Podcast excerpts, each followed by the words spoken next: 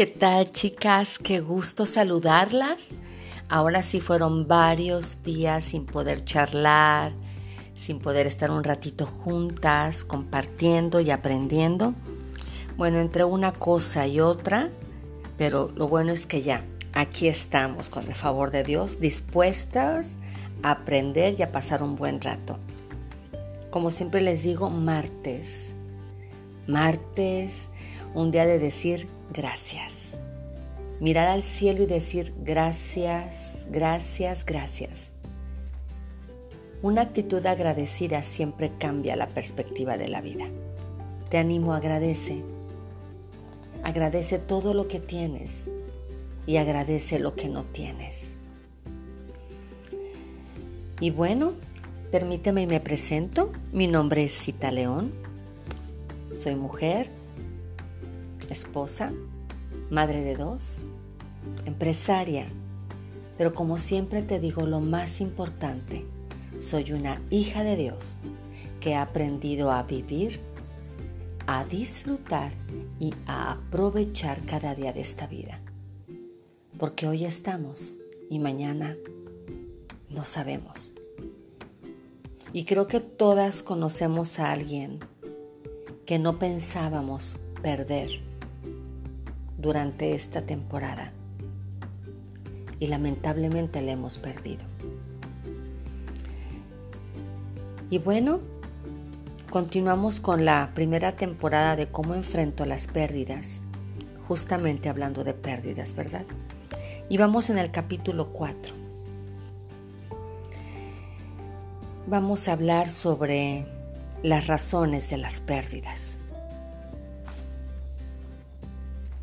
Fíjense que, que a veces cuando nosotras sufrimos intensamente nos preguntamos, ¿cómo puede un Dios ser tan bueno y permitir que me suceda esto? ¿Cuántas veces nos hemos dicho, Dios, ¿por qué a mí? Dios, ¿por qué pasó esto? Dios, ¿por qué? Si me han dicho que tú eres bueno? Y esto me causa dolor, esto me causa sufrimiento, esto me causa una pérdida. ¿Por qué? Y fíjense que cuando hacemos esta pregunta, muy dentro de nosotras estamos dando a entender de alguna manera que Dios tiene la culpa de nuestro sufrimiento y a veces nos enojamos hasta con Dios. El podcast pasado hablamos de las etapas de la pérdida por las que a veces pasamos y a veces llegamos a enojarnos hasta con Dios. Y lo hacemos a Él responsable. Pero algunas veces, espero no te vayas a molestar, pero algunas veces el que tengamos pérdida es porque porque son consecuencias de nuestras malas decisiones. Mira, en este tema, justo en este tema voy a tocar, yo sé que voy a tocar nervios. Yo sé que va a ser una, un podcast que tal vez va a ser muy confrontador. Tal vez te va, te va a hablar muy fuertemente, pero, pero creo que es necesario. Mira, en algunas ocasiones, las pérdidas son el producto de haber sido negligentes e indiferentes ante relaciones que veíamos que ya no funcionaban, relaciones que veíamos que se estaban deteriorando, relaciones que veíamos que se nos iban entre las manos y no hicimos nada a tiempo para reconstruirlas ni para mejorarlas. A veces perdemos afectos, personas que amamos, por no darnos la oportunidad de escuchar, de comprender, de perdonar, de implementar cambios en la misma relación, cambios en la actitud, cambios en nuestro carácter o simplemente brindarle atención a la persona que necesitaba que le diéramos atención.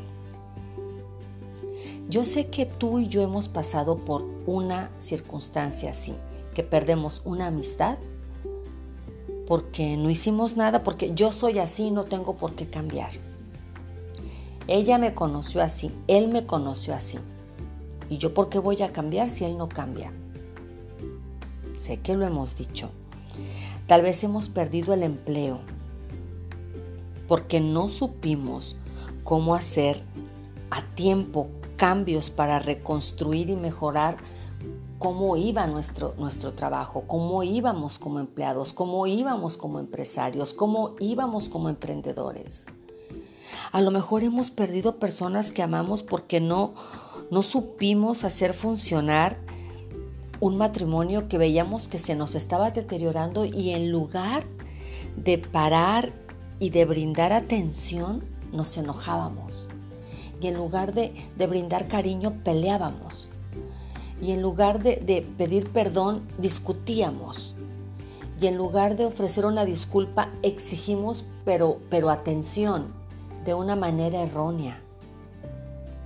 A veces tenemos pérdidas porque son producto de que fuimos negligentes y procrastinábamos las cosas y decíamos mañana. Ay, ya mañana lo arreglo, ay, ya mañana lo hago, ay, ya mañana le llamo, ya mañana me disculpo, otro día, otro día, otro día. Otro punto es que a veces pensamos que las pérdidas son un castigo por algo malo que hayamos hecho. Y a veces sufrimos pérdidas porque estamos en un mundo que abunda la maldad.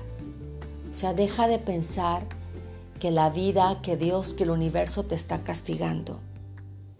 En este mundo abunda gente mala, gente que hace daño y gente que afecta, gente que roba, gente que asalta, gente que secuestra, gente que mata. Y tienes pérdidas por eso. Pero no es tu culpa. No es tu culpa. No creas que la vida se las está cobrando. Simplemente hay gente mala. Y gente que ha decidido ser mala. Y gente que ha decidido hacer daño y punto. Nada más. No te culpes. A veces otro, a veces es posible que Dios permita que pasemos por ciertas pérdidas para que entendamos que tanta autosuficiencia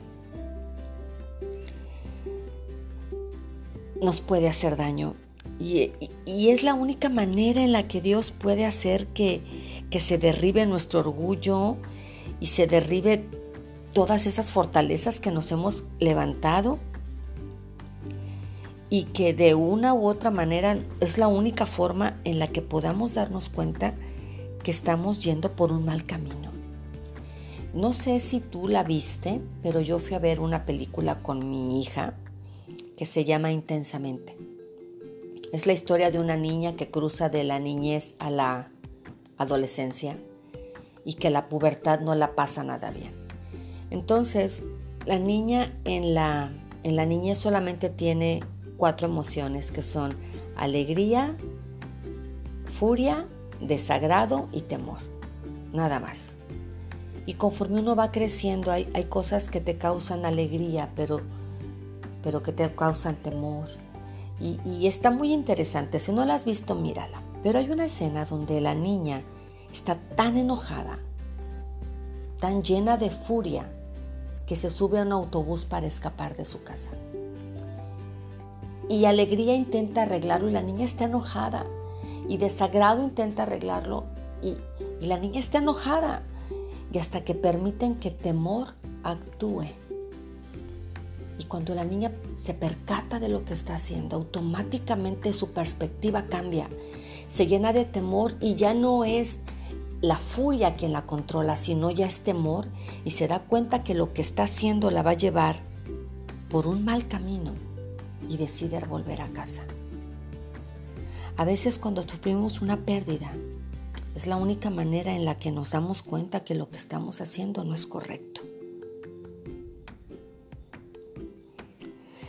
Una, las pérdidas, a veces es necesario pasarlas para que nos podamos dar cuenta que necesitamos madurar.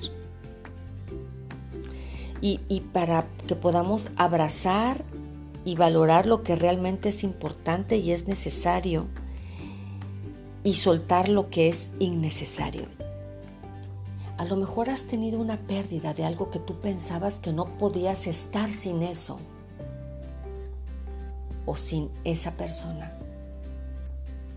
Y después de haberla perdido te das cuenta que, puedes continuar adelante. También el, el sufrimiento de las pérdidas nos enseñan a tener compasión por quienes sufren igual o peor que Hace unos días justo hablaba con una prima.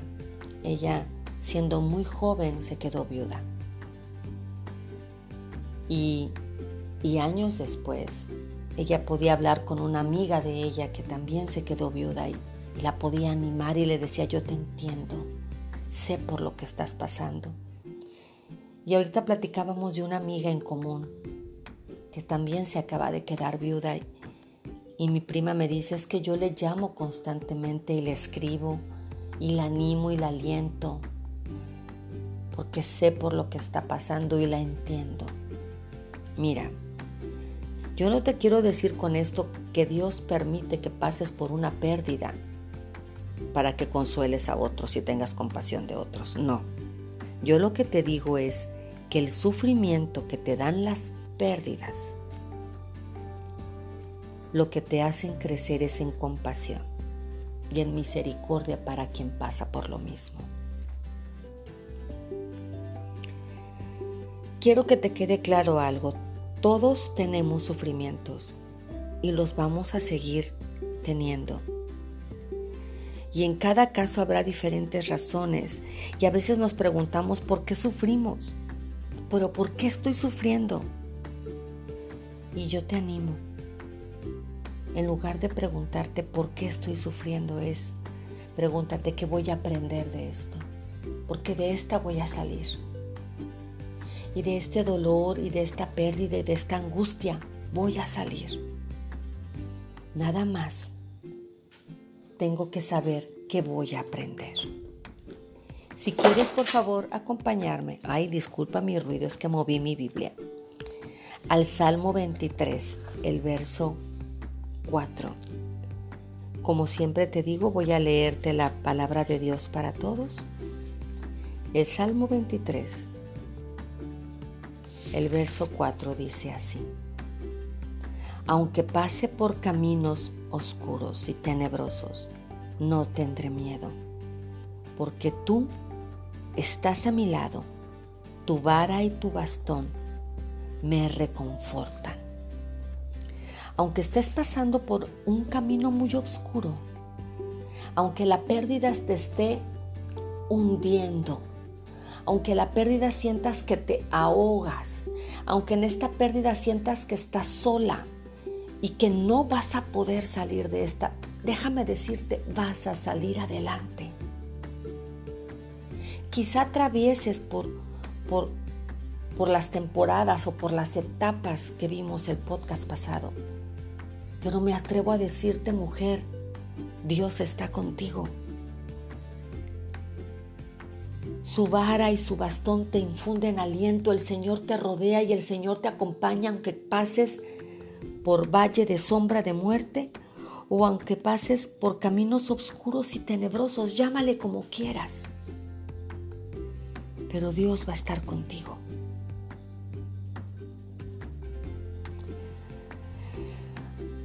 Ay, los desastres y los sufrimientos no provienen de Dios.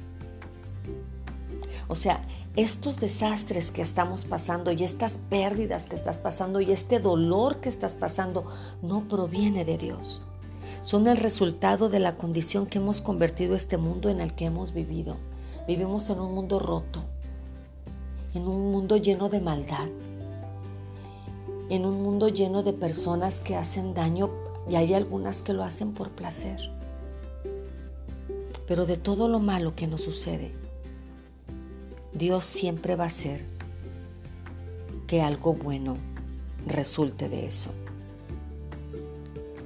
Dios llega con nosotros en medio de nuestra angustia y nos da ánimo y nos da esperanza. Hay un, hay un versículo en Jeremías que dice que el Señor conoce tus caminos y el Señor tiene planes de bien para contigo.